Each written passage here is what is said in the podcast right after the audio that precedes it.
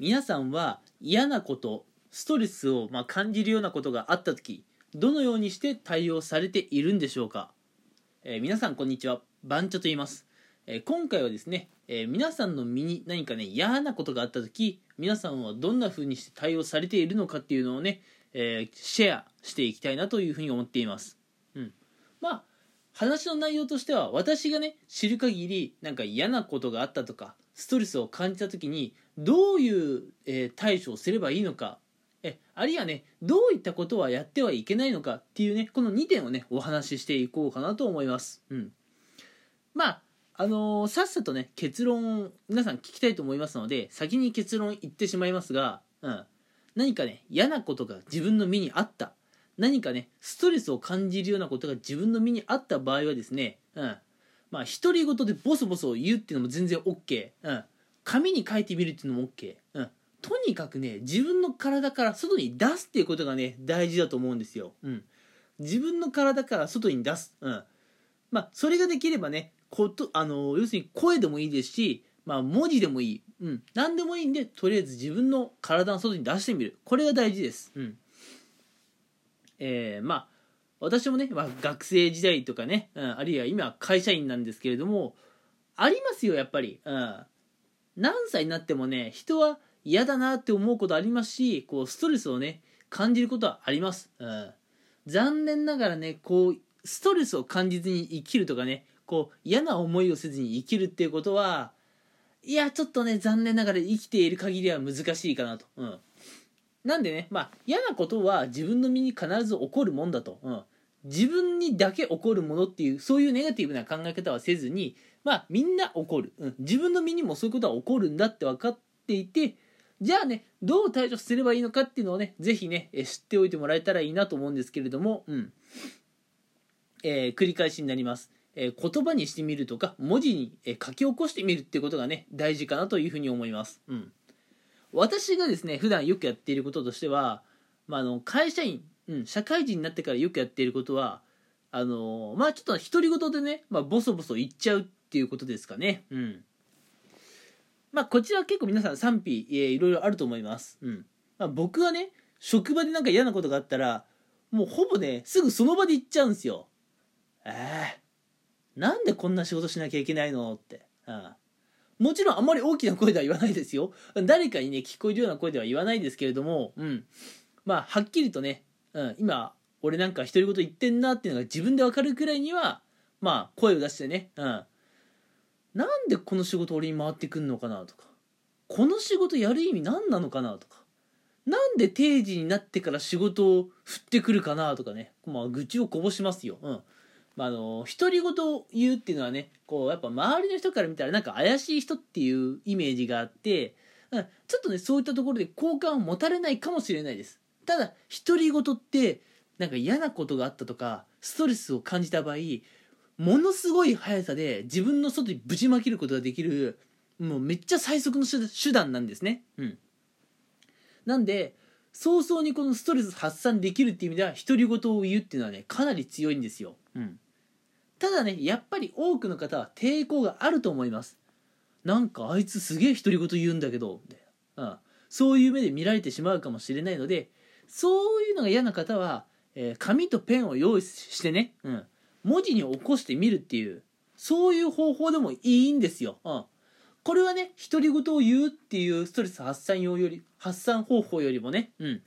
ちょっとだけね時間はかかるんですが文字に、えーまあ、書き起こしてみるっていうのはねこれはこれでメリットがあるんですよ、うん、頭の中でねごちゃごちゃしていることを整理できるっていうメリットがあります。これはね独り言をぼやくっていうことではちょっとできない素晴らしい点ですね、うん、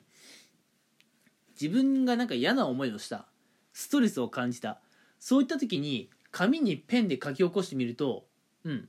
そもそも今自分は何にイライラしてんのか何にストレスを感じているのかっていうのがまず分かる、うん、紙に書くことで。で紙にそういったことを書くことで次に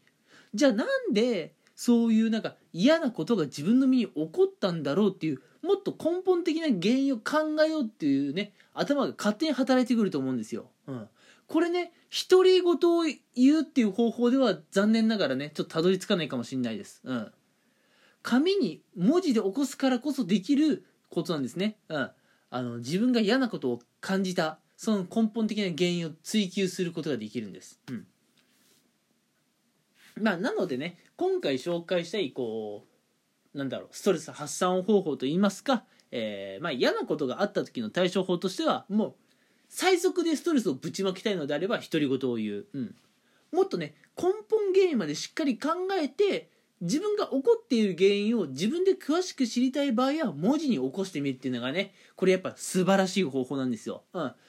あのー、これねやったことがない人は是非やってみてほしいなと思います。うん。でこれ最後に言っておくんですけれどもこれだけは絶対やらないでねっていうのがこれね結構女性の方に多いんですけれどもストレスを自分の中に溜め込むっていうのをやめましょうやめましょう。うん。あのまあ、僕はあんまりね普段女性と関わることないのであんまり詳しくは分からないんですけれども聞いた話でね、うん、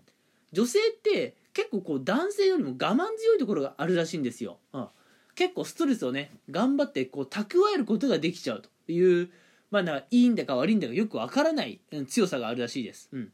ストレスなんてね無理して貯めるもんではないんですけれども女性はそれができてしまうと。でもねやっぱり人間には限界があるものでストレスもね頂点に達するとどっかで爆発するんですよ。うん、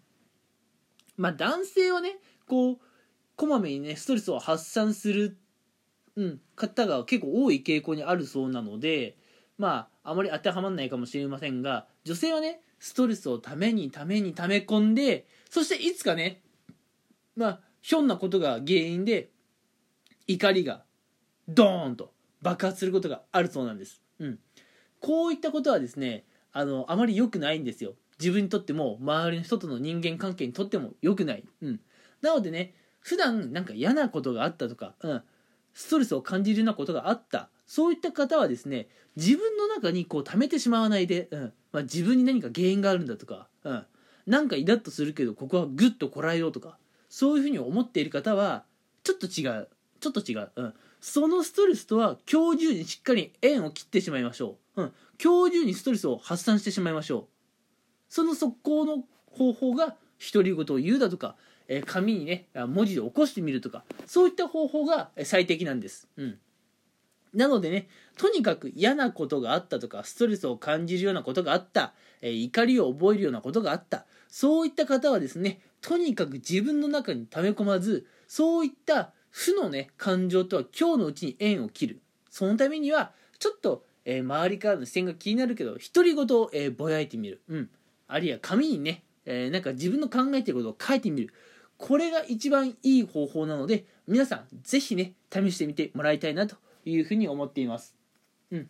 えー、もしね皆さんが試されている、えー、なんか嫌なこととか、うん、ストレス感じた時、うん、どう対応されているかうんもっとね、何かいい方法がありますよという方はね、えー、ぜひコメントいただければね、えー、嬉しいです。うん。あの、いつかね、紹介させていただくかもしれません。はい。えー、っていう感じで今回はですね、えー、皆さんが、えー、嫌なこととかストレスを感じた時の対応方法をシェアしようというね、まあ、そんなテーマで、えお話をさせていただきました。はい。えー、それではね、今回もこの辺にしたいと思います。え、聞いてくれてありがとうございました。